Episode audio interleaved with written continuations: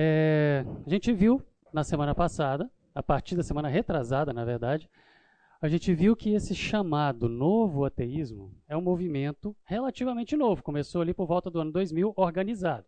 Onde o objetivo número um é assim, é trabalhar, influenciar o máximo possível é, para poder tirar o poder da religião do mundo, diminuir a religiosidade no mundo, influenciando de várias formas, seja isso através de é, reportagens, seriados, filmes aí, revistas, escola, leis, tudo que for possível. E ele é encabeçado por pessoas extremamente famosas que têm uma posição ateísta radical, que são esses que a gente viu na semana passada, quem são eles, né, os que eles mesmos se intitularam Cavaleiros do Apocalipse, isso foi uma tiração de onda deles mesmos, mas é, é como o grupo é conhecido, e que esse grupo ele chama ele é reconhecido no mundo inteiro como uma autoridade absurda, assim, absoluta. O que eles falam, nossa, é verdade, é verdade, é verdade.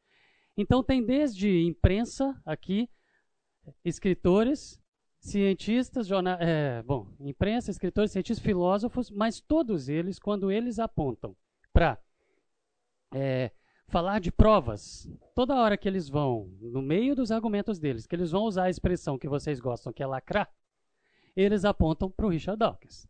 Então, quando eles falam todos os argumentos, sejam eles filosóficos, que todos eles, como a gente já viu aqui, são todos filosóficos, mas eles vêm com toda aquela linha de argumentos filosóficos, mas aí lacra como? A ciência prova.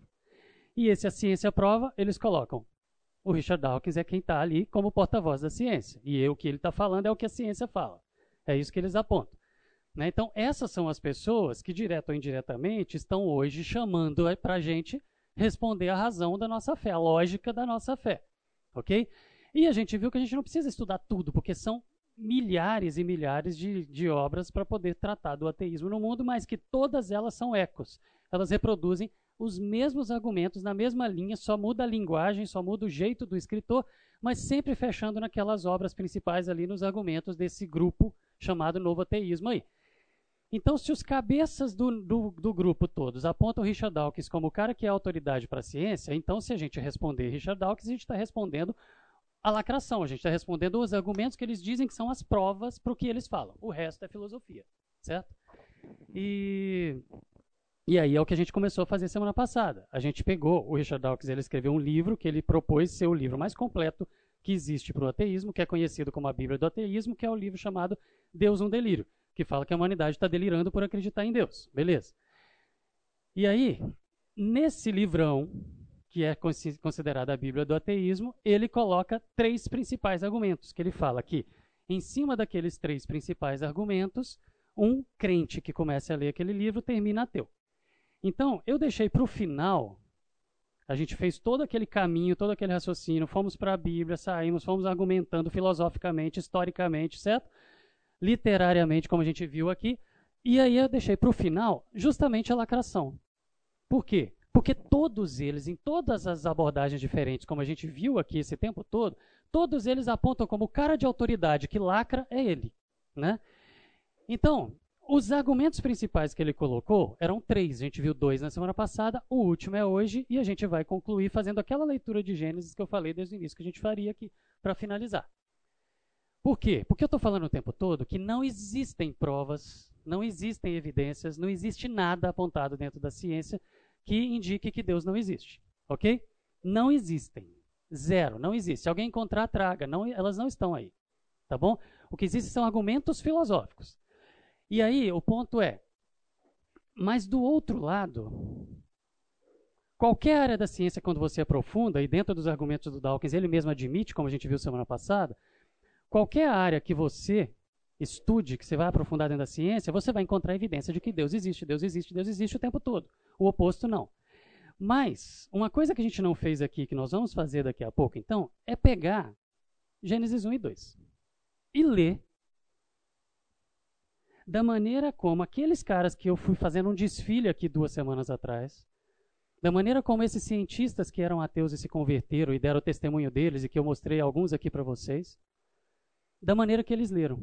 Porque eram pessoas que nunca, nunca, nunca tinham pisado numa igreja, nunca tinham lido nada, foram estudar as religiões e quando depararam com esses dois primeiros capítulos do, da Bíblia, eles se converteram ao livro e depois continuaram estudando e se converteram ao cristianismo. Certo? Então é essa leitura que a gente vai fazer para finalizar, mostrando o oposto. Tá, e vamos para o que está escrito mesmo? Porque tem tanta briga e tanta crítica que a gente está tratando aqui dois meses, e o que está escrito? Né? A gente viu os problemas internos, vimos os problemas externos, e aí, olhando para os argumentos do, do, do, Papa, então, do ateísmo, que todo mundo aponta para ele, eu citei desde a primeira aula, eu fico citando, citando, citando, e que a gente começou semana passada, nós vimos que o problema principal é que ele chama para ele uma autoridade que ele não tem. Os cabeças do grupo mostram, apontam para ele uma autoridade que ele não tem. Fala, o que a ciência fala é o que ele fala. Como se ele fosse o porta-voz da ciência para o mundo. E ele não tem essa autoridade. E a gente viu nos argumentos dele isso, quando a gente estava rebatendo os argumentos aqui. Então, na semana passada, a gente falou primeiro a parte filosófica e citando como instituição ciência. Ele fala que Deus não existe, a Bíblia é um mito e que a ciência prova. Né? Aí o primeiro que a gente argumentou na primeira parte semana passada é quando ele fala a ciência, ele fala dos cientistas. E aí a gente fez aqui um desfile de cientistas, lembra disso? Mas onde? Ele estava argumentando de que a crença ela está no lugar onde não tem inteligência. Quanto maior o seu conhecimento científico, mais ateu você é. Quanto maior seu nível intelectual, mais ateu você é. E que é quase consenso na ciência que Deus não, que Deus não existe. E a gente viu que isso é tudo pura mentira. É mentira, absolutamente mentira. A gente fez um desfile aqui da ciência, dos pais da ciência, e praticamente todos eles eram cristãos. Dos cabeças da ciência ao longo da história da ciência eram todos cristãos, né? São raros os não, alguns não, certo? E da ciência moderna, onde dependendo do lugar que você estuda, tem mais da metade creem, dependendo do lugar, um pouco menos da metade creem, mas ali fica mais ou menos meio a meio, ainda assim na ciência moderna. Vimos de jovens e de estudantes e dos cabeças da ciência hoje. E que não tem nada a ver essa história de que é quase consenso ou de que o conhecimento científico leva ao ateísmo. Nós vimos o quanto isso é mentira, né? Então, essa história de Deus não existe e a ciência prova, isso é mentira. Na história da ciência antiga e moderna, não interessa. Nós temos ali os cientistas cristãos, ou seja, o conhecimento científico não leva ao ateísmo. E quando nós vimos a nata da ciência no mundo, semana passada, que foram os ganhadores de Nobel, nós vimos, vimos que 90% dos ganhadores de Nobel nos 100 anos da existência do prêmio Nobel ou eram cristãos, 65%, ou judeus, 25%. Mais, é 90,1% que dá no total, mas mais de 90% dos ganhadores do prêmio Nobel, do topo da inteligência dentro da ciência, acreditavam no mesmo Deus da gente. E acreditam, porque muitos deles ainda estão vivos. Ok? Então, é mentira aquela linha de argumento que ele trouxe ali. E a gente viu que o conhecimento raso, mediano ou profundo da ciência não tem nada a ver com ateísmo. É só escolha, certo? Bom, no fim das contas, essa discussão não tem nada a ver com ciência. A gente viu isso. No fim das contas, é, é uma queda de braços onde quem vai tentar provar ser mais inteligente do que quem e quem vai puxar para o seu lado aqueles que são é, que conseguem convencer. Ou seja, a disputa é por quem consegue convencer mais gente para o seu lado. É um jogo onde a cabeça de vocês é que é o prêmio.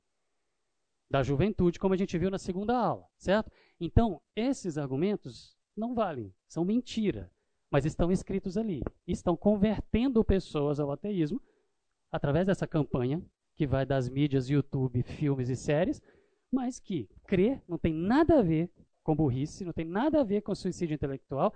A crer é uma escolha, a crença é uma escolha, sempre foi e vai continuar sendo. Deles e nossa. Ok? Se escolheram não crer, foi escolha. Se escolheram crer, é uma escolha. E aí a gente foi para o grande argumento que a gente fechou no final da semana passada, onde ele fala que é a prova cabal, a lacração final de que prova que Deus não existe. Onde ele admite no texto dele, do livro da Bíblia do Ateísmo, que um dos, um dos maiores desafios para a inteligência humana é explicar por que, que quando você vai estudar a fundo qualquer área da ciência, você enxerga que Deus existe. E aí ele fala que isso é a tentação natural, é então concluir que Deus existe. Porque é assim que a ciência faz. A ciência vai estudar, aprofunda e tira conclusões. É assim que funciona para tudo, mas ele fala que para esse caso aqui não pode funcionar assim. Ele fala que todas as áreas você estuda e você conclui que Deus existe, não existe prova de que Deus não existe, não existe evidência de que Deus não exista, mas que tudo aponta para Deus, em todas as áreas, ele admite isso, mas ele fala que é uma tentação falsa, essa tentação natural de concluir que Deus existe. Porque, na verdade, para você concluir que Deus existe, ele fala que você tem que provar estatisticamente que Deus existe. Você tem que fazer conta matemática e falar qual que é a probabilidade de Deus existir. E quando você chegar nesse resultado, se você chegar, você vai ter que fazer uma outra conta para poder ver qual a probabilidade de existir o Criador de Deus e o Criador do Criador de Deus e tal. E isso vira uma regressão infinita que matematicamente não termina, então ele fala, então Deus não existe. Só que o mesmo cara que fala isso, fala que o universo é eterno. O mesmo cara que fala isso que a gente tem que, para poder, você não pode falar que Deus é eterno. Você não pode acreditar que Deus sempre existiu. Você tem que calcular matematicamente quando ele começou. Só que esse mesmo cara é adepto do colega dele, do, do Stephen Hawking, que criou a teoria do multiverso, que só para poder não admitir que o universo teve um princípio, portanto, que teria a, a, a probabilidade maior de ter sido criado, para não admitir isso, ele falou de o universo sempre existiu, então criou a ideia do multiverso, que ele espicha, encolhe, espicha, encolhe, espicha, encolhe eternamente. Para isso, ele não usa essa regra dele de que tem que criar e provar matematicamente. Ele pode acreditar que o universo sempre existiu, mas não pode acreditar que o Criador sempre existiu. Ou seja, é muito controverso. Né? Foi isso que a gente viu na semana passada. E ele ainda admite que ele fala o seguinte: para a biologia está ok descartar Deus, porque tem Darwin. Mas ele fala que não existe um Darwin para a física. Enquanto não vai chegar o Darwin da física, ele fala que ele prefere, acreditar na sorte. Nós estamos aqui, cérebros altamente desenvolvidos, num planeta altamente improvável, num universo altamente improvável, filosofando sobre a existência simplesmente porque aconteceu. Sorte. E ele prefere acreditar nisso do que num Deus que você não consegue calcular matematicamente quando ele começou. E, portanto, esse é o argumento lacrador que toda essa turma fala que a ciência prova que Deus não existe. Esse é o argumento para poder falar que Deus não existe. E aí é o que eu falei com vocês, como um adolescente uma vez me perguntou: posso ler esse livro? Pode. Se você abrir já acreditando no cara, aí ele vai te fazer mal. Mas se você abrir e pensar, se você ler o livro usando o seu raciocínio e pensar, gente, é isso aqui que é o grande argumento? Tão controverso desse jeito? É muito fraco. E ele admite que é fraco, ele mesmo chama de fraco, né? Ele fala que apesar de o argumento que a gente não deve perder a esperança, porque mesmo que tenha postulados fracos, ou seja, argumentos fracos, ainda assim a hipótese de que existe um projetista inteligente no universo ela é contraproducente, ou seja, ela é boba. Então assim, gente, não está claro que isso é escolha? É tão, tão escolha quanto. E ele fala que essa é a principal conclusão do livro, chamado Bíblia do Ateísmo, Lacração Final e Prova Cabal. É para virar ateu com isso? É para ter crise com isso? Agora, como a gente viu nas primeiras aulas, a maneira como jogam isso em cima de vocês, sem vir para os argumentos verdadeiros, é que é o problema. É tirando onda, é menosprezando, é ridicularizando, é fazendo vocês parecerem que são de que são menores, fazendo vocês parecerem que estão ali sendo massacrados e esmagados ali. É essa a estratégia mesmo, é tirar onda e fazer vocês se sentirem para baixo porque vocês acreditam, mas é esse que é o bendito do argumento. E ele não não fecha. Ele é fraco. OK?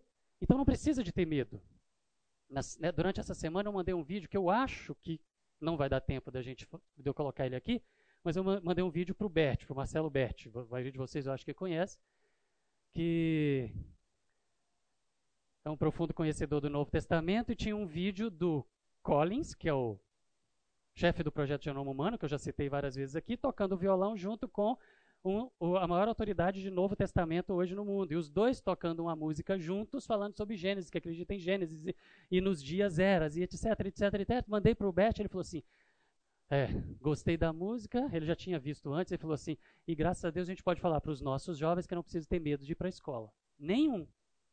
Basta você entender o que está por trás daquela tiração de onda. Ok? Teve um de vocês que veio conversar comigo depois de um domingo, que falou do tanto que sofria pressão e tiração de onda, e que massacra, e que isso dói. Eu sei que dói. Mas doer não traz garantia para o que eles falam. É dor. É emocional, é psicológica, é por causa do bullying. Mas racionalmente os argumentos eles não fecham. Então, é um sofrimento baseado numa mentira. É o sofrimento que estão imprimindo em alguns de vocês, mas baseado numa mentira que muitas vezes os que estão imprimindo esse sofrimento em vocês nem sabem que o que eles estão achando que é verdade é mentira. Ok? E aí agora a gente vai, para fechar, nós vamos para o último argumento, que é mais filosófico também, mas que é muito usado principalmente nos seriados. E que são legais, eu gosto de assistir também. Lá em casa nós somos viciados em seriados. Eu gosto de ver. Mas principalmente nas mensagens discretas que vêm ali, elas trazem esse, esse conceito que eles jogam tanto de que a religião é má, prejudicial e que tem que ser erradicada. Lembra do argumento principal deles, do, da, do foco principal, do objetivo deles com a criação desse grupo lá em 2000, que é erradicar a religião? Está aqui. A religião é má, prejudicial e deve ser erradicada da humanidade. Então vamos convencer o máximo de pessoas a se distanciar dessa história de carochinha, desse monte de baboseira que tiraram de trás da orelha, para o mundo evoluir. É essa a ideia. Gente, e aí eles abordam de várias maneiras diferentes, mas falando que a religião é má, por quê? Porque ela é responsável pelas maiores mazelas da humanidade, os maiores massacres, o maior banho de sangue da humanidade. Isso a gente vê nos seriados direto, nos filmes direto. Bruxas de Salem, a Inquisição, tem tanta coisa falando disso. Gente, aborda de várias maneiras, falando sobre massacres, ou seja, mostrando, falando que a religião é, é responsável pela maioria das matanças que aconteceu no mundo, certo? Isso é história, né? E eles apelam para a história. Ou então, de maneira mais romântica, com músicas belas que vão mostrar o seguinte: seria maravilhoso se a gente não tivesse países, fronteiras, não precisasse de dinheiro, ninguém matando ninguém morrendo e não tivesse religião também. A ideia é que se você acaba com as armas, acaba com as guerras e acaba com a religião, vai ser uma festa. É isso que vem de maneira sutil nos seriados, nos filmes, nos desenhos, e vem assim. Ok? E isso vai infiltrando na cabeça da gente e todo mundo vai achando que esse é o pensamento predominante. Mas será que a religião é má e prejudicial mesmo? É isso que eu queria responder aqui agora. Gente, por que que palestinos e israelitas estão lutando? Por quê? Por causa de Moisés e Maomé? Não. Não é. Isso que eu estou falando não é religião. É ir para a história para vocês verem palestinos e israelitas estão lutando por causa de terra. É por terra. Por que, que hindus e muçulmanos estão lutando? Hindus e muçulmanos estão lutando por um pedaço de terra que chama Caxemira. Às vezes lutam mais, às vezes menos, mas estão sempre em briga por causa de terra. Por que, que na Irlanda do Norte viveu por tantos anos massacres e guerras? Por causa de poder, de terra. Quem manda? Tem um livro que está fazendo muito sucesso agora, é muito bom, já virou filme também, mas o filme eu procurei na Netflix hoje, não achei. Estava na Netflix, mas saiu. Filho do Hamas, na Netflix ele estava com o nome O Príncipe, é, The Green Prince. Ele, esse cara, ele era, é filho, é, né, tá vivo, escondido nos Estados Unidos, ele é filho do fundador do grupo do Hamas, que é um grupo terrorista palestino, onde ele estava sendo preparado para poder comandar ali grupos terroristas, certo? Na cabeça e não lá na frente explodindo, não homem-bomba, mas para ser líder.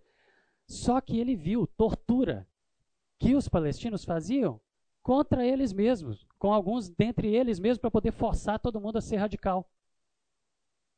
E aí ele pulou para o outro lado e foi ser informante de Israel e viu que os israelitas também torturavam e também matavam e também manipulavam. Por quê? Porque tem uma guerra em curso ali por terra, por quem manda. E no fim das contas, a conclusão dele, ele se converteu, se tornou cristão, ele fala: não tem saída. A conclusão dele é não tem saída.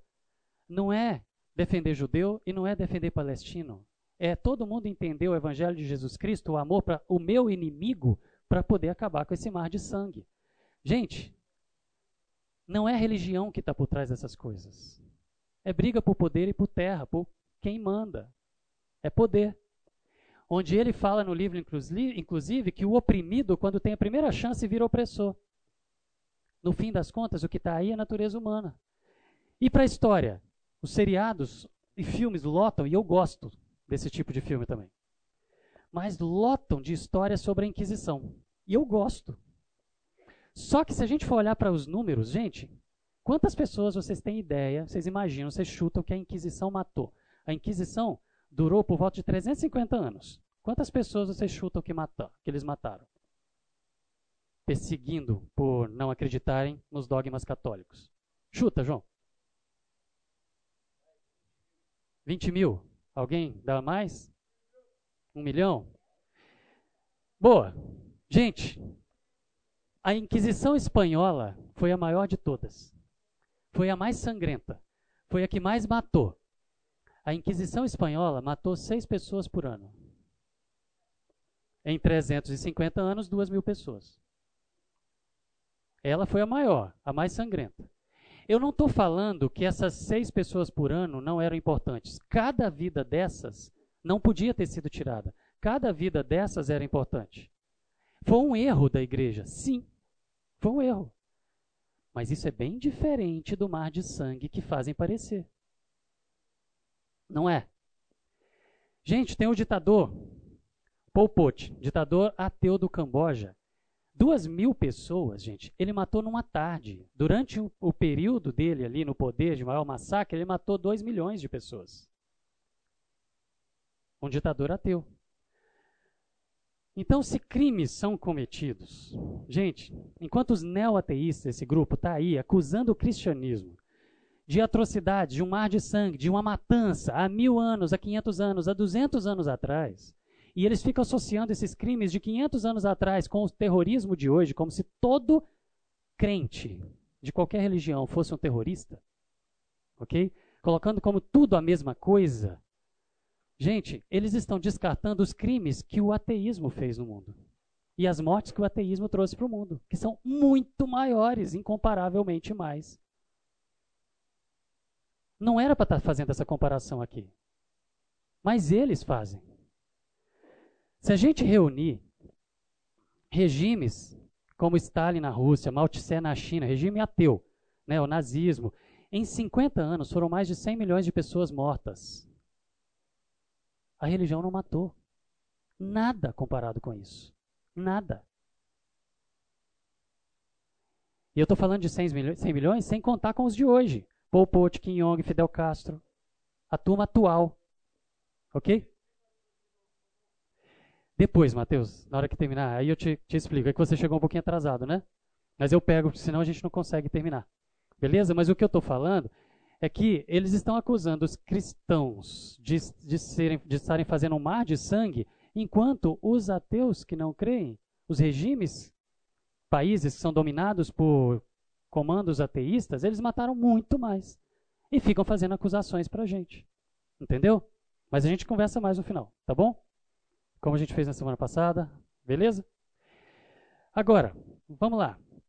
Regimes ateístas, gente, fizeram um mar de sangue. Só que vem acusar o cristianismo pelas maiores mazelas, ou o cristianismo ou a religião, pelas maiores mazelas da humanidade. Não dá. Se regimes ateístas produziram um mar de sangue, e o movimento ateísta vem acusar a religião, tem um desequilíbrio aí nessa fala. Só que eles jogam um argumento muito forte, que eles falam o seguinte: os neoteístas falam o quê? Um líder ateu, quando ele mata, ele não faz isso em nome de Deus. Ele não vai jogar. Um líder ateu não vai jogar um avião contra um prédio. Ok. Isso é verdade. Só que, só que, enquanto eles estão apontando, falando que o fato de religiosos, extremistas, radicais, jogarem aviões contra prédios, e eles falam que isso é motivo para poder acabar com a religião, eles estão assumindo que esses indivíduos aqui, esses indivíduos fizeram isso em nome de um Deus. De algo que eles creem que está acima de todas as coisas para eles, acima até da vida deles. Gente, a gente precisa ter equilíbrio aqui. Porque se um religioso extremista mata em nome de Deus, matou ou mata em nome de Deus, um líder ateísta mata em nome de uma ideologia, é a mesma coisa. Um líder ateísta matar em nome da ideologia ateísta dele, a ideologia é o Deus dele, é o que norteia a vida dele, é o que aponta os rumos da vida dele. Então, a gente tem que ter equilíbrio. Se eles apontam a religião e falam a religião precisa acabar, porque alguns extremistas matam em nome de Deus, errados, mas matam. Então tá, a ideologia deles fez um mar de sangue. Não dá para poder fazer essa comparação. No fim das contas, gente, no fim das contas, sim, um Bin Laden, Al-Qaeda, o Hamas, como eu citei aqui, Estado Islâmico, eles são assassinos? São. Eles têm que ser impedidos de fazer o que fazem? Sim. Mas é o ateísmo e não a religião que faz o mar de sangue. Esses indivíduos estão cometendo crimes e têm que ser combatidos sim, mas não são eles que provocaram o maior mar de sangue, os maiores massacres da história da humanidade, como eles falam. Os maiores massacres da história da humanidade são cometidos em nome de ideologias ateístas. Isso é história. Esses números estão aí, públicos para todo mundo. É só comparar. Mas não é isso que os seriados fazem parecer. Entendem que é um festival de manipulação? E é sempre assim. Quem são os maiores responsáveis pelos massacres da história? Regimes ateístas. Tá bom? Se crimes são cometidos em nome de uma ideologia, então, quem segue essa ideologia tem que ter um mínimo de responsabilização por isso. Fala, Matheus.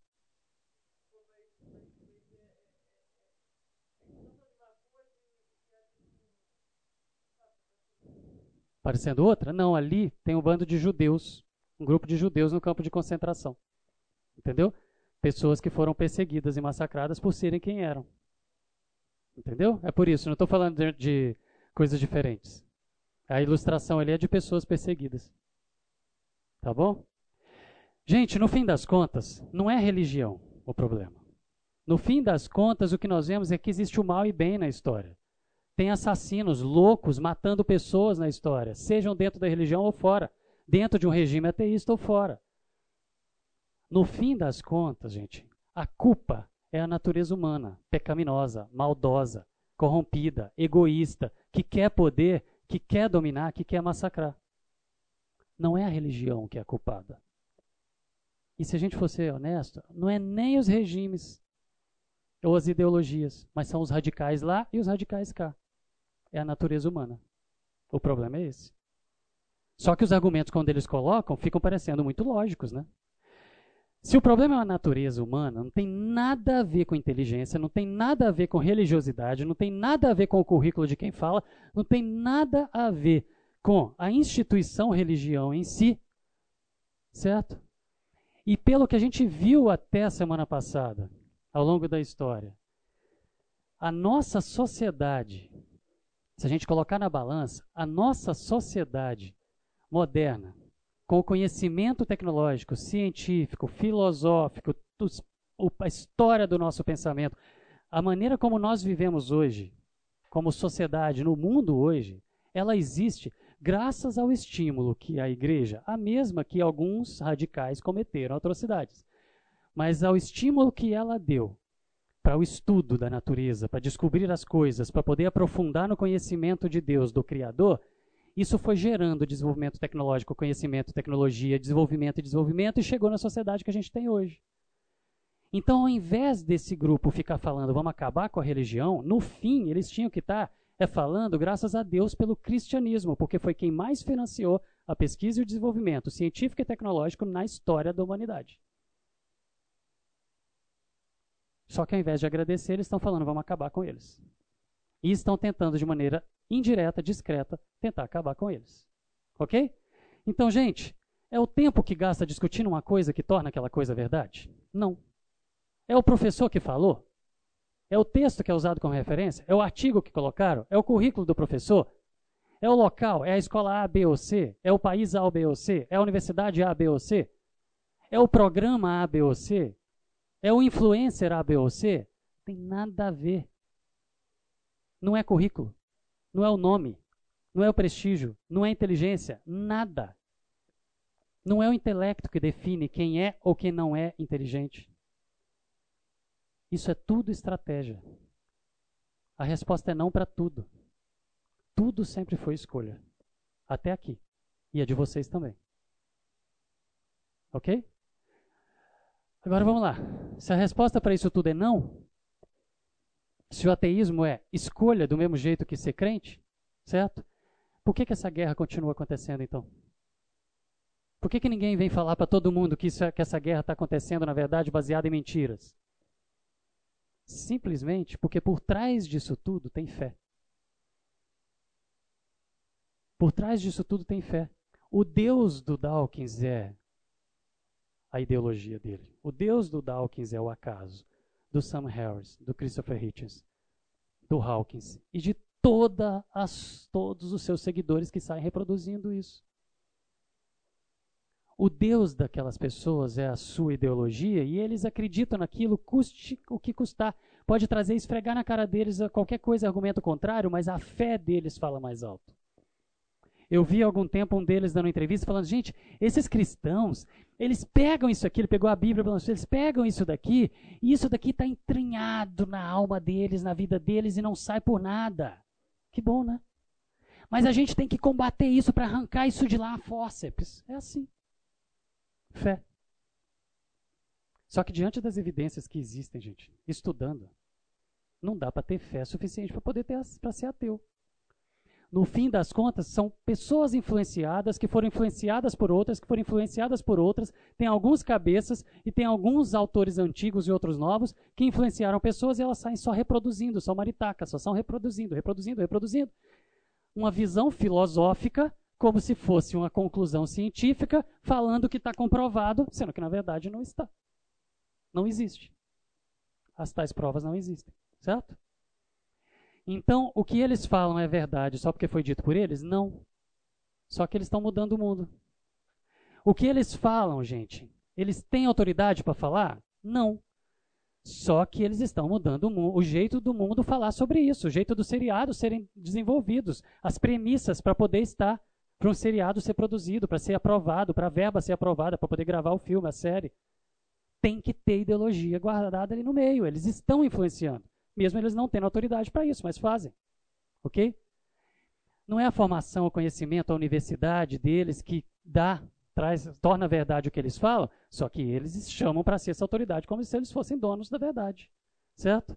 A ciência refutou Deus? Não. Só que o mundo está acreditando neles. É esse o mundo que a gente vive. Então, mas fica mais fácil, concordam? Se você entende o que está por trás, quando você vê a tiração de onda, quando você vê a ideologia colocada na voz do herói no seriado ou no filme. Você, fica, você entende, ah, aquilo ali tem um motivo para estar tá ali. Ignora. Ok? Agora vamos lá. Gente, ser ateu, então, do ponto de vista da ciência, é tão escolha quanto ser crente, né? Estudar a natureza leva a concluir que existe um Criador. Não o contrário, como eles falam. O contrário não existe. O próprio Papa do Ateísmo admitiu. Ok? Para ser ateu, aprofundando no estudo da ciência, sem preconceito, você precisa de mais fé do que para ser crente. Porque as evidências apontam para a existência do Criador, e não pelo contrário. E se você ainda assim decide não acreditar, você está tá indo contra as evidências. Então você precisa de mais fé para não acreditar do que para acreditar.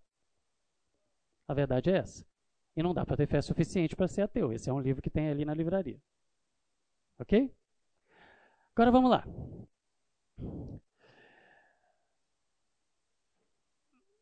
Nós vamos fazer 10 minutinhos de intervalo. Só um pouquinho, Matheus. Nós vamos fazer 10 minutinhos de intervalo.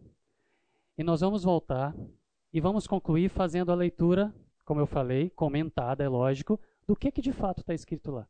Vamos olhar para o que está escrito? Diferente daquele filminho que vocês imaginam quando vocês estão ouvindo as historinhas na escola bíblica e tal.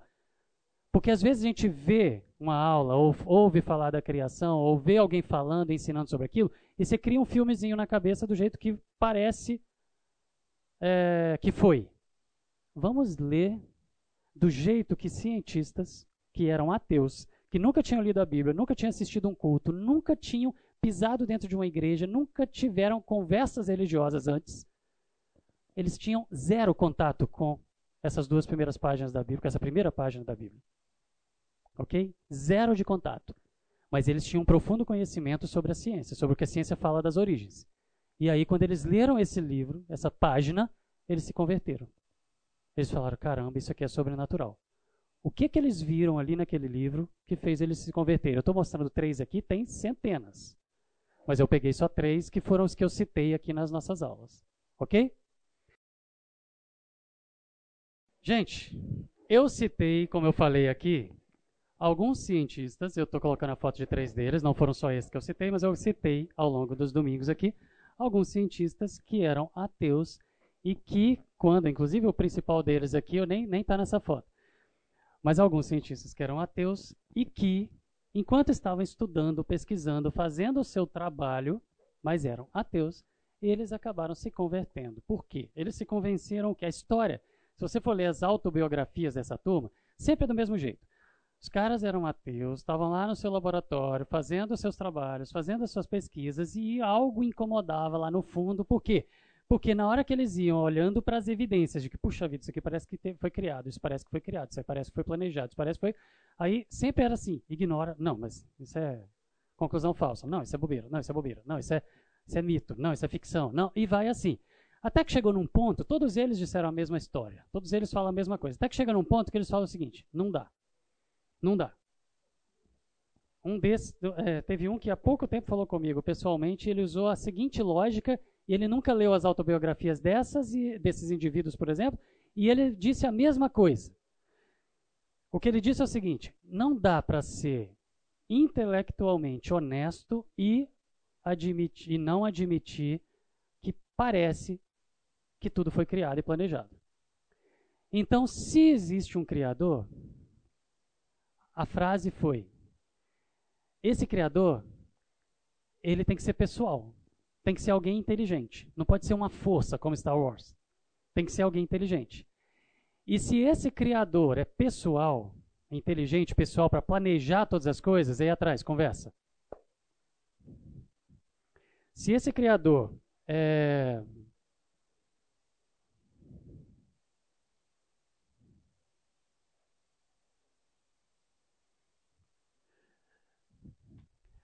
Se esse criador. Perdi o raciocínio. Ok. Se esse criador é pessoal, é um ser inteligente, é um ser poderoso, que tem poder para criar todas as regras do universo, ter criado todas as coisas, e ele está lá fora, ele tem que ter se comunicado com o homem. E se ele se comunicou com o homem, deve ter sido através de alguma das religiões. E se é, vou ler os livros sagrados dessas religiões. E foram lendo e vendo, puxa, nossa, não, não. Ah, os textos encontrados em pirâmides, em papiros, não, não, não, não. E quando chega num ponto que vai ler a Bíblia, lê a primeira página, fala, caramba. Quando eles leram essa primeira página, quando esses, eles leram esse relato, eles tinham em mente a história das origens da maneira como é, da maneira como a ciência contou simplesmente, sem ter nenhum vício, sem ter nenhuma influência de nenhum religioso. E eles ficaram fascinados. É essa leitura que eu quero fazer com vocês agora de Gênesis. Eu vou só pegar Gênesis 1 e ler. Mas é diferente quando a gente está desde pequenininho, como a maioria de vocês, na escola dominical, vendo a historinha, Deus fez, apareceu, Deus falou e apareceu, Deus falou e apareceu, Deus falou e apareceu, e a gente vai criando um filminho na cabeça. A gente está acostumado a criar filminhos na cabeça. E a gente cria filminhos na cabeça de um jeito que depois a gente fica com aquilo achando assim, é aquilo que eu criei na minha mente, aquele filminho, é aquilo exatamente que aconteceu daquele jeitinho. Vamos ver o que está escrito. Lendo o que está escrito de fato ali, o que Deus inspirou Moisés a escrever, certo? Como a gente viu lá na terceira aula, na segunda aula. Lendo o que está escrito, sem nenhuma história de religião na, na, na, no, no desenvolvimento, mas tendo todo o conhecimento que a ciência fala sobre as origens, como eles entenderam isso aqui? Como eles foram lendo e concluindo aqui? É isso que nós vamos fazer aqui agora. Tá bom? Vamos lá. Nós estamos lendo Gênesis 1. Beleza? No princípio, Deus criou os céus e a terra. E a terra era sem forma e vazia. Trevas cobriam a face do abismo Meninos, eu gostaria de não ter que chamar a atenção da conversa aí atrás, tá bom? Nós estamos fazendo a conclusão do curso, tá? Eu peguei o celular porque eu chamei o Edu de novo. Porque infelizmente tive que pedir o Edu para ficar aqui. Tá bom? É, vou começar outra vez. No princípio, Deus criou os céus e a terra. E a terra era sem forma e vazia. Trevas cobriu a face do abismo e o Espírito de Deus se movia sobre a face das águas. Isso aqui é uma introdução, ele não está falando do dia 1 ainda, mas ele está falando de uma introdução. A ideia é de que não existia nada. A ideia é de que não existia nada. Esses indivíduos eles não tiveram aula de escola bíblica. Eles não tiveram aquele filminho montado na cabeça. Eles eram ateus dos melhores possíveis. No que sentido? Zero de influência religiosa. Aí eles olham aqui, caramba, na introdução está falando, aqui ele está falando da criação do universo, da origem do universo. Esses caras estavam buscando esse criador que eles concluíram lá na história da ciência, certo? Estudando a ciência.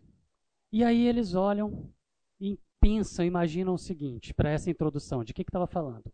No princípio, antes de tudo, antes de existir qualquer coisa, antes de existir o tempo, Deus o Deus da Bíblia, que eles estavam ali naquele momento, já tinham estudado várias religiões, estava ali naquele momento estudando a Bíblia, o Deus da Bíblia. Deus, antes mesmo do tempo existir, concebeu em sua mente e planejou todo o universo. Todas as fórmulas matemáticas e físicas que regem o universo. Todas as constantes. O que é constante? Aquilo que está sempre lá e sempre funciona daquele mesmo jeitinho. É uma regrinha para as coisas se comportarem, para a energia comportar, para a matéria comportar, para as forças comportarem. Estava tudo ali. Né? Antes de tudo, ele escreveu todas as regrinhas e aí ele inflou a energia dele naquele ponto inicial e as coisas começaram. E disse Deus, versículo 3: haja luz e houve luz. Luz. A primeira coisa que esse livro escrito há 3, mil, 3 milhões. desculpa. Primeira coisa que esse livro escrito, que esse texto escrito há 3.500 anos fala que surgiu foi luz. Isso não é trivial. Esse não é um conhecimento que existe há 3 mil anos. Esse conhecimento existe há menos de 150 anos. Ok? E disse Deus: haja luz e houve luz. E Deus viu que a luz era boa e separou a luz das trevas. Separou luz das trevas, ou seja, não tinha nada, criou todas as regras. E disse Deus: haja luz, e houve luz, e separou luz de trevas. Olha a ordem com que está escrito num texto de 3.500 anos. Tá bom? E Deus chamou a luz dia, as trevas noite, passaram tarde e manhã, a gente já tratou disso na terceira aula, certo? Sobre essas expressões tarde e manhã, sobre luz e on, aquela coisa. Não vou voltar aqui, mas esse foi o primeiro dia. Ok? E disse Deus: haja luz, pense na cabeça desses indivíduos com zero de influência religiosa. O Criador concebeu todo o universo em fórmulas e falou, e a energia surgiu e a primeira coisa que surgiu foi luz. Para esses indivíduos que eu saí citando ao longo do curso, que eram ateus e se converteram, para eles, esse momento, a descrição deles era de arrepiar. Porque essa conclusão ela só existe para a ciência como óbvia há 150 anos, menos do que isso. Mas num texto de 3.500 anos, e todos eles foram atrás de procurar a historicidade disso e ver se aquele texto realmente era verdade, que foi escrito há 3.500 anos. Isso aqui não é natural. Esse texto não é humano. Essa é a conclusão que esses indivíduos chegaram. Ok? E continuou. Depois disse Deus: haja entre as águas um firmamento separando águas de águas. Firmamento está se referindo ainda ao universo, aos astros, a tudo lá fora. Surgiu luz, separou luz de trevas, depois foi formando todos os astros e foram separando montes de porções de matéria para um lado e para outro, separando águas de águas. Então Deus fez o firmamento, separou águas que estavam embaixo do firmamento, que estavam acima do firmamento. Assim foi, chamou Deus é, de firmamento e passaram tarde e manhã. Esse foi o segundo dia. Na cabeça desses indivíduos, estava falando da matéria. E o universo, depois que surgiu a luz e a energia luminosa e deu origem à matéria, era um líquido, uma gororoba que estava ali separando em porções. As regras de as regras, as constantes universais estavam todas atuando, gravidade principalmente estava atuando para caramba aqui, e estava formando aqueles corpos esféricos e separando aquelas porções que foram virar as galáxias, os planetas, os sóis. Ok? Esses caras, eles tinham isso aqui em mente. Um mapa da história do universo traçado pelo Hubble, que agora vai ficar mais precisa, até com o, o telescópio novo. Mas onde, o, pelo que o Hubble já deu de dados, há 13,7 ou 8 bilhões de anos atrás, não existia nada, nem o tempo, mas inflou, inflou, surgiu num ponto luz, energia. Toda a energia do universo expandiu de uma vez, do nada. Foi o período de inflação de energia luminosa e que em seguida apagou e começou uma escuridão tremenda, que é chamado de Eras das Trevas.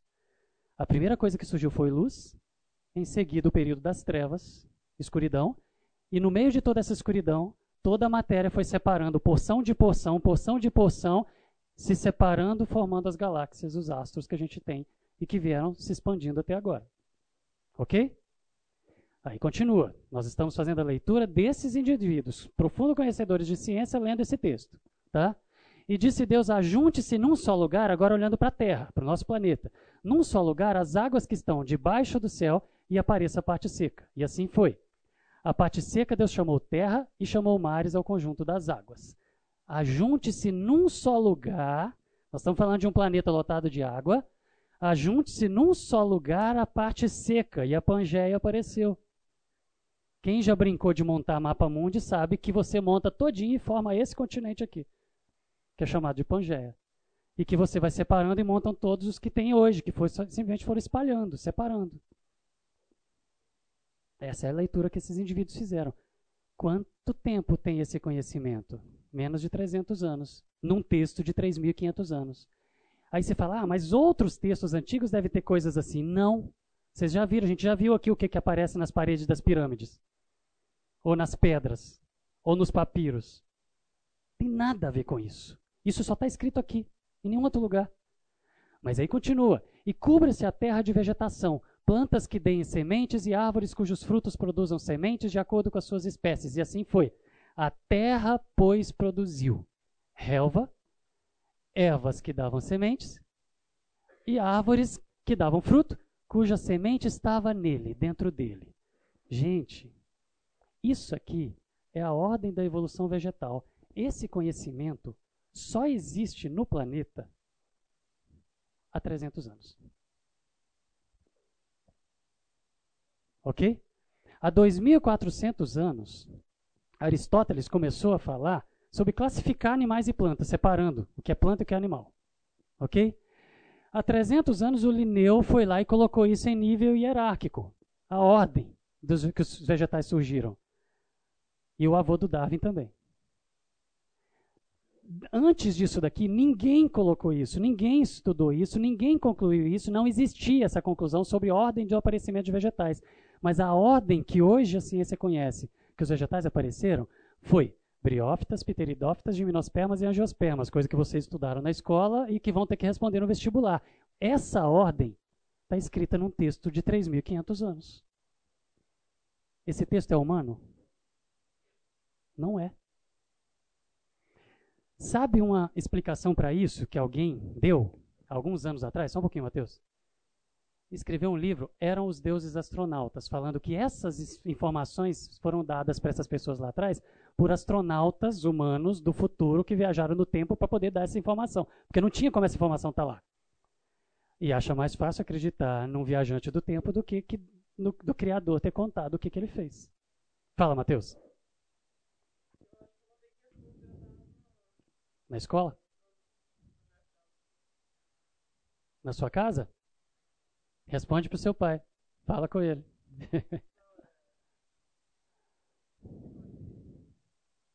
De? Ah, não, não, não, não. Estou só citando. Estou citando que vão ter que responder para prova, em prova, no vestibular, isso daí. Agora vamos lá, e continua. E disse Deus: haja a palavra em hebraico ali é apareça, tá? Apareça. Apareçam luminares no firmamento, o firmamento é lá no universo, lá fora, certo? No céu, para separar dia e noite. Sirvam eles de sinais para marcar as estações, dias e anos. Sirvam, aia, apareça, apareçam eles no firmamento do céu para iluminar a terra. E assim foi. Deus fez os dois grandes luminares, o maior para governar o dia, o menor para governar a noite, e assim foi. Esse foi o quarto dia. Que, que eu frisei o raia, a palavra? Porque esses indivíduos foram atrás das palavras, do significado delas, porque eles estavam estudando, procurando o Criador, que eles concluíram. Nos seus estudos, em seus laboratórios, de que existia, ele falava, ele deve ter se comunicado com a gente. Em que religião, em que livro sagrado isso está? Então eles estavam estudando de verdade. E foram atrás das palavrinhas. A palavra é apareça. E sabe o que que esses indivíduos imaginaram? Cara, esse Criador estava contando para Moisés e ele estava olhando aqui para a terra e falou: separa todas, tudo, aparece aqui a Pangeia, vem os vegetais, a ordem certinha. Agora, Moisés, olha para cima, separa esse monte de nuvens que está aqui cobrindo tudo, que não dá para ver os astros, e era assim mesmo. Eles concluíram isso, eles conheciam isso, pelo conhecimento que a ciência trouxe, que o planeta era totalmente converso, coberto de densas nuvens que o ultravioleta não entrava. Daqui a pouco eu falo isso, tá certo? Então, Abre isso, abre essas densas nuvens, abram e a gente vai ter sol, lua, estrelas marcando dias e noites. Ok? Então, para eles, a palavra que estava ali, apareça, apareça, mostrou para Moisés. O sol, mostrou a lua, está tudo rodando, está tudo funcionando, está tudo perfeito, 24 horas por dia. E aí vem mais uma. E disse Deus: encham-se as águas de seres vivos. Essa informação, para eles, não é trivial. Anaximandro, um daqueles lá, dos pensadores lá do pai da ciência, há 2.628 anos falou sobre a origem da vida. Nada a ver com água. Mas estava, onde, quando será que começou, surgiu a vida? Onde será que surgiu a vida? E começaram a filosofar sobre isso e só foram levar a conclusões de que, chegar à conclusão de que a vida surgiu na água com aquele amigo do Darwin, o Huxley, há 168 anos, certo? E o Pasteur há 123 a conclusão de que a vida surgiu na água há 123 anos. Está escrito num texto de 3.500 anos. Em nenhum outro lugar isso está escrito. Aí um ateu olha e fala o quê? Como eles falam no livro deles? Eu arrepiei. É assim que eles colocam. Isso não é trivial. E sobre a terra vou as aves sob o firmamento do céu, e assim Deus fez os grandes animais aquáticos. Você acha que essa turma pensou num tubarãozinho? Lógico que não. Isso aqui é um tubarão. Dá para palitar o dente de um desses. Exatamente.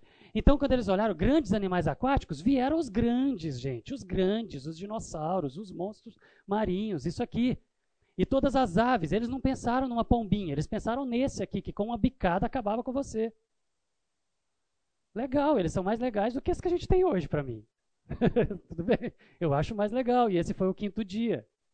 Ok? E aí vem o sexto dia na terra. Primeiro falou da origem na água, a água estava bombando de vida, aí vem para a terra. Produzam a terra seres vivos de acordo com as suas espécies, rebanhos domésticos e animais selvagens e demais seres vivos da terra, cada um de acordo com a sua espécie, e assim foi. Deus fez os animais selvagens de acordo com as suas espécies, os rebanhos domésticos de acordo com as suas espécies, os demais seres vivos de acordo com as suas espécies e viu que era bom.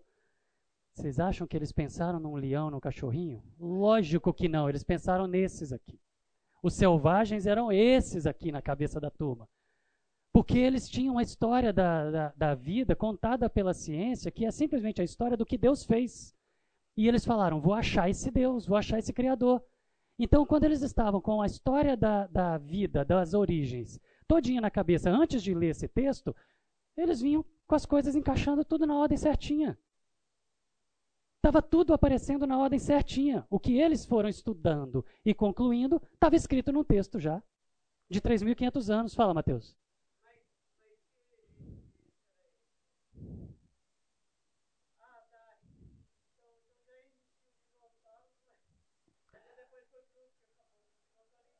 Essa é uma outra discussão, Mateus. Essa é outra discussão, que a gente não vai ter essa aula aqui.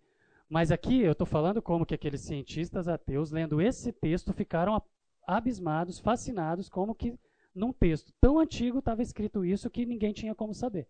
Entendeu? Então eles imaginaram o seguinte: falou dos selvagens, eles pensaram nesses aqui. Nos mais selvagens dos mais selvagens. Entendeu? É essa que é a ideia. A gente não está entrando nesse detalhe aí dos dinossauros, quando foi, etc. Não é isso, isso é uma outra aula. O dilúvio não, não cabe dentro de um curso de dois meses. Para a gente poder falar de dilúvio, precisaria de um curso de três meses. Bom, surgiram os grandes, os gigantes, os que se arrastavam, que viviam entre água e terra, certo? Caminhavam, voavam e soltavam pum. Exatamente isso. Muitos gases, muitos gases, muitos gases.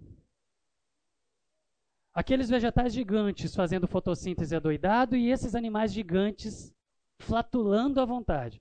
Mas esse conjunto de forças atuando modificou a atmosfera toda para preparar e deixar a atmosfera do jeitinho que ela é hoje.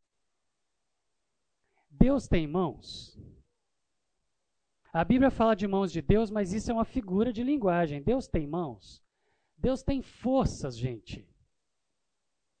Quais são as forças que fizeram a separação de águas e águas da matéria lá no universo? As constantes, a gravidade, inércia. Quais são as forças que prepararam o ambiente para poder vir os animais que nós conhecemos? As forças da criação anterior. Ele foi jogando e criando, e a sua criação usando como força para poder fazer o próximo passo. Era isso que estava na cabeça desses indivíduos que se converteram lendo esse texto, para poder chegar nos nossos. Precisou de muito pum de dinossauro no passado para a gente respirar o ar que a gente respira hoje. Ok? Então disse Deus: façamos o homem a nossa imagem, isso para fechar, conforme a nossa semelhança, domine, domine sobre os peixes do mar, sobre as aves do céu, sobre os grandes animais da terra, grandes, não tão grandes que palitavam o dente mais, mas grandes que eles conseguiam dominar. Os gigantões já não estavam lá, né? Essa é a ideia que veio na cabeça deles. Ok? E aí, a cerejinha do bolo. Gente, a conclusão de que o homem foi o último a chegar existe na história da ciência há 164 anos só. Só. E está escrito num texto de 3.500 anos. Deu para entender por que, que esses indivíduos disseram esses indivíduos que já tinham isso aqui totalmente formatado na cabeça deles, quando leram o texto bíblico, eles se converteram a esse livro. Eles se converteram à Bíblia, não ao cristianismo, à Bíblia. E aí continuaram estudando e se converteram, se tornaram cristãos na sequência?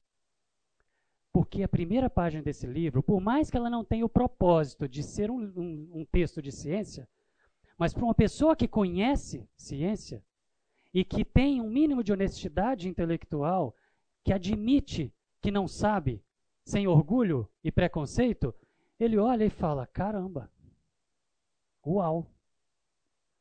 O que esses indivíduos tinham na cabeça, gente, é uma história que é igualzinha. Que é o quê? Antes deles lerem esse texto, o que, que tinha na cabeça deles? Vou falar rapidinho isso que há 13 bilhões de anos toda a energia necessária para formar todo o universo foi inflada num único ponto. E aquele único ponto, a física até hoje discute o tamanho do ponto, se é uma bola de beisebol, se é uma bola de golfe, beleza. Mas eles ficam lá discutindo esse ponto. Na verdade, é num ponto. Toda a energia do universo inflou num ponto. E quando ela expandiu, surgiu luz. E depois da luz veio a era das trevas. E no meio das trevas surgiu a matéria. A partir daquela energia, com todas as regras já existentes, que simplesmente estavam lá e que ninguém explica quem colocou essas regras lá, simplesmente separou toda a matéria, foi separando todos os astros, todos os planetas, todos os sóis, foi formando tudo e tem toda a história do universo como eles têm mapeado na mente, mas e aí, num determinado momento, vamos concentrar numa esfera de matéria incandescente, meio sem forma e vazia, toda ali uma gororoba se movimentando, girando, ainda não com o formato bem definido, mas que foi ficando no formato de aproximadamente uma esfera, certo? E aí ela foi se esfriando, se esfriando, se esfriando até um ponto de que formou água. E surgiu muita água na superfície. E do meio dessa água surgiu um mega de um continente. E esse mega desse continente era a Pangeia. E esse continente, com tudo ali formado, quando isso aqui aconteceu, já estava estabelecido no planeta o ciclo da água. A gente está aqui há 4,5 bilhões de anos, na cabeça deles, ok? Já tinha atmosfera, água, sólido, líquido, gasoso, o ciclo da água já estava formado, o planeta já estava girando, esse ciclo estava acontecendo e dentro, na Terra já estava se formando todos os continentes, já estavam formando as montanhas, os vales, os rios, tudo ali, mas ainda sem vida. Porque ainda tinha uma densa camada de nuvens, eu estou falando que estava na cabeça deles, tá? Antes deles lerem o texto de Gênesis. Uma densa camada de nuvens e poeira cósmica cobria a Terra e não dava, a atmosfera, você dava para ter noção que estava claro ou estava escuro, mas não dava para ver os aços, não dava para ver nada, porque era extremamente denso. Mas lá dentro da água, lá dentro da água, surgiu a molécula da vida, surgiram as moléculas da vida a ordem, isso ainda é bem discutível, mas provavelmente foi essa. Surgiram primeiro aminoácidos, depois surgiram proteínas que encaixando os aminoácidos, depois surgiu o RNA, depois surgiu o DNA e depois o DNA começou a governar e fazer todo o resto no caminho contrário. E aí a vida surgiu lá dentro da água na ordem briófitas, pteridófitas, gimnospermas e angiospermas, como eu falei, mas na água surgiu a vida. E quando na água surge a vida, aquela densa camada de nuvens abre. E quando ela abre, aparece o Sol, Lua, estrelas. Mas o Sol era o mais importante aqui.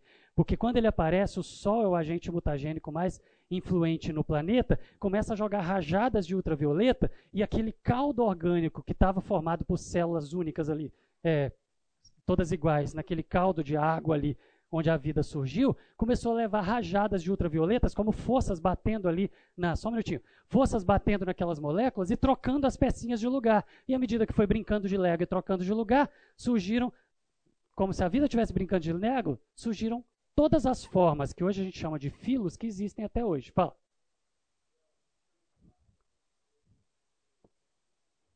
Uhum.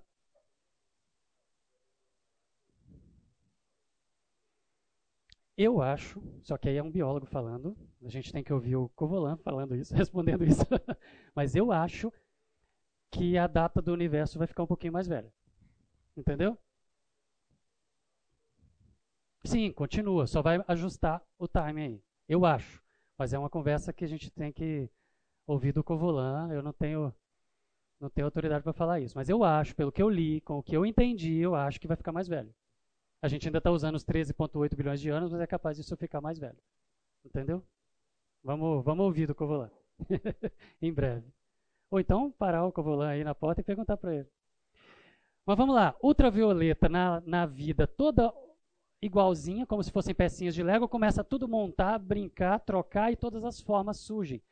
A vida super abundante de forma super rápida, lembra do milagre do Cambriano? Eles tinham isso em mente. Porque ninguém explica como num tempo tão curto surgem todos os filos que existem até hoje. Vocês estudaram isso, estudam isso, a classificação biológica das espécies. Reino, filo, classe, ordem, família, gênero, espécie. Quem disse que Deus estava mostrando para Moisés a espécie? Ele podia estar mostrando os filos. Todas as formas, todos os filos que existem hoje surgiram de uma vez quando veio aquele festival de ultravioleta para cá. Deus tem mãos, gente? De novo. Não, Deus tem forças. Ultravioleta jogando e brincando de Lego. Forças. Quem criou essas forças? Quem fez? É o que a ciência chama de milagre do Cambriano, surgimento da vida. E da água, a vegetação vai tomando conta da terra na ordem certinha. Briófitas, pteridófitas, gimnospermas e angiospermas. Na ordem certinha com que estava escrito num texto de 3.500 anos. Eles já conheciam isso aqui. Por isso que eles disseram que arrepiaram. Só um pouquinho, Mateus, que arrepiaram. Porque, na verdade, esses vegetais, eles vieram tomando conta e modificando a atmosfera, gerando uma atmosfera que dava para vida sair da água para a terra. Antes dos vegetais tomarem conta, a vida que estava bombando na água não tinha como sair, porque não tinha oxigênio ali fora. Mas então uma força da natureza, ou seja, os vegetais tomaram conta, modificaram a atmosfera, para a atmosfera estar pronta para receber a vida saindo da água. E quando a vida sai da água, ela rasteja primeiro, depois caminha, depois voa e domina e modifica mais ainda a atmosfera, até chegar no ambiente onde a gente tem, com os seres vivos do jeito que a gente está. E aí vem a cerejinha do bolo, o último a chegar, e essa é a história que estava na cabeça deles. Gente, o fato é, a questão é impressionante porque esse tempo todo, 3 milhões de anos antes da vida lá é complexa, mas pensando na vida complexa, 6 milho, 600 milho, é, milhões de anos. Mas olha só, você tem uma vida microscópica que muda o ambiente e muda a atmosfera como uma força para poder chegar à vida macroscópica. Aí a vida macroscópica vem, muda o ambiente e a atmosfera como se como uma força atuando para mudar, para chegar aos vegetais inferiores. Aí os vegetais inferiores vêm e modificam a atmosfera e o ambiente como uma força para poder preparar o palco para os vegetais superiores. Aí os vegetais superiores vêm e modificam a atmosfera e o ambiente como uma força para poder preparar o palco para os animais menores. Aí os animais menores vêm e modificam a atmosfera e o ambiente como uma força para poder chegar aos animais gigantes. Aí os gigantes vêm e mudam pra caramba a atmosfera e o ambiente como uma força para poder chegar à diversidade atual. Deus tem mãos? Deus tem forças. Quais são as mãos de Deus? as forças que ele criou, desde o ponto zero. Sempre foi ele, de ponta a ponta. É Deus de ponta a ponta.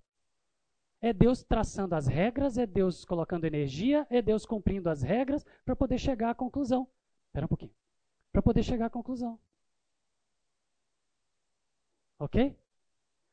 Tudo perfeito, preciso e exato. Foram 3 bilhões de anos. Espera um pouquinho, Mateus, que eu, que eu deixo você falar. Só um minutinho, para eu poder fechar o raciocínio aqui. Foram 13 bilhões de anos, gente, de trabalho. Na cabeça desses cientistas foi isso: 13 bilhões de anos de trabalho do Criador. Para poder chegar e colocar tudo no lugar. Para poder chegar no Homo sapiens.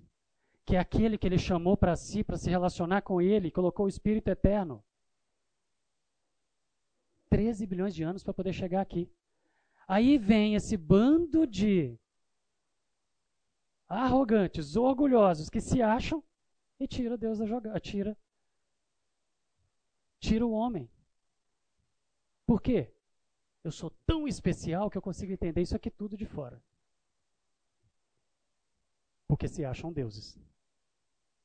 Gente, essas são duas histórias? Ou é uma história só?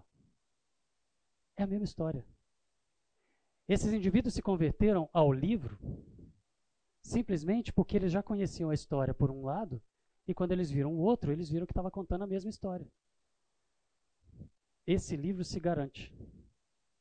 Ele não foi escrito para ser um livro de ciência, a gente viu isso aqui. Mas para quem conhece ciência de verdade e é honesto, ele se garante. Ok? Nós não precisamos ficar convencendo as pessoas das nossas posições pessoais sobre detalhes. Nós não precisamos. Esse livro se garante. O que precisa, o que é mais importante, o que nós precisamos trabalhar com as pessoas, com os colegas, com os amigos, não é assim, ah, o colega fala assim, puxa vida, mas eu prefiro os dias de 24 horas que o universo é, que a Terra é jovem. Beleza, tudo bem, lá em cima a gente descobre quem estava certo. Ah, mas eu acho que foram dias eras. Beleza, tudo bem. Gente, pelo amor de Deus, isso não é fundamental. Isso não é fundamental para a fé de ninguém. Tire esse fardo das costas. Fique livre. Fique leve. Não precisa ter medo da escola. Não precisa ter medo da faculdade. Não precisa ter medo dos argumentos. Basta você entender que existem intenções por trás do que fazem. O mais importante está aqui, ó. O mais importante está aqui. Ele, Jesus, é a imagem do Deus invisível, o primogênito de toda a criação. Tudo começou com Jesus. Ele é o elo, ele é o centro de tudo. Ele é o slide que nós estamos usando de base aqui para o curso inteiro de ponta a ponta. Deus, o homem, quem está no meio? Jesus. O primogênito de toda a criação, nele foram criadas todas as coisas. Começou com ele. Foi através dele. Todas as coisas foram feitas por ele e para ele. Ele é antes de todas as coisas, antes do Big Bang, antes do tempo. Nele tudo subsiste. Enquanto ele estiver sustentando tudo, está tudo aqui. Mas quando ele abrir mão, isso aqui tudo rui. Isso só está aqui porque ele está aqui. Ele é o foco. O pecado destruiu tudo. Quando o pecado entrou no mundo, o que a Bíblia fala é: maldita seja a terra por sua causa. Toda a perfeição que Deus fez começou a ruir, começou a degradar. Tudo que era perfeito começou a degradar, e não só nesse planetinha aqui, mas em todo o universo. Então, quando você vê coisas degradando, elas estão degradando graças ao pecado aqui e lá, em qualquer lugar. Está tudo ruindo, está tudo destruindo, está tudo degradando. O que a gente vê, que a gente acha legal e fala uau, são sombras da perfeição. A perfeição não está aqui. Isso que a gente enxerga e olha a criação de Deus e fala uau, isso é sombra, é reflexo da, da perfeição. A perfeição não está mais aqui. Desde que o pecado entrou no mundo, ela está tudo acabando, está tudo destruindo. Por mais belo e perfeito que pareça, não é mais. Está degradando. E essa degradação não acontece só na biologia, no universo inteiro. Agora, gente, se a gente estudando a natureza, a gente fala, uau, a gente acha fantástico, a gente acha perfeito, mesmo conscientes de que não é perfeito porque está degradando, imagina como vai ser quando o pecado for removido. Ali vai ter uau. A gente não vai ficar, eu não acho, e é achismo, tá? Mas eu não acho que a gente vai ficar lá no céu tocando arpinha e cantando. Nós vamos também cantar e louvar a Deus. Mas nós vamos ter muito que estudar e aprender lá. Porque Deus é tão grande, tão fantástico, esse Criador é tão incrível, que a gente pode passar a história inteira da humanidade aqui estudando, que vamos estar a cada dia mais impressionados com Ele mas isso não é nada do que ele é. E quando estivermos lá, nós vamos ter a eternidade para poder estudar o que ele fez, o que ele está fazendo, o que ele ainda vai fazer, e a gente vai estar lá. Certo? Para fechar, eu queria colocar, voltar com vocês naquele texto. Espera só um pouquinho, Mateus, deixa eu só concluir, aí a gente já conversa. Só um minutinho, tá bom? A gente já conversa sobre isso. Deixa eu só concluir porque já tocou o sinal, tá bom? Só um minutinho. Quem se recusa a acreditar na criação não faz isso por falta de provas. A gente viu na primeira parte do curso. Certo? Nem faz isso porque é muito inteligente ou porque tem muito conhecimento, que a gente viu que isso na verdade não prova nada, aponta o contrário. Mas simplesmente por falta de colocar sua fé no lugar certo crer, a frase que eu já repeti várias vezes aqui, eu quero fechar. Muito mais do que questão de inteligência, de intelecto, é de vontade. O que Deus espera de vocês é isso. Pense. Você pode ler o que for, ver o que for, assistir o filme que for, a série que for, a aula que for, com o professor que for. Não importa. Pense. Não aceite tudo simplesmente porque a pessoa é muito inteligente ou dá uma aula muito boa. Pense. Ok? Aí a gente volta para aquele texto que a gente começou para a gente finalizar. O que, que Deus espera de nós? Que estejamos sempre preparados para responder a qualquer um que pedir razão da nossa fé. Nós tratamos disso aqui o tempo todo, né? Só que, como que a gente faz isso?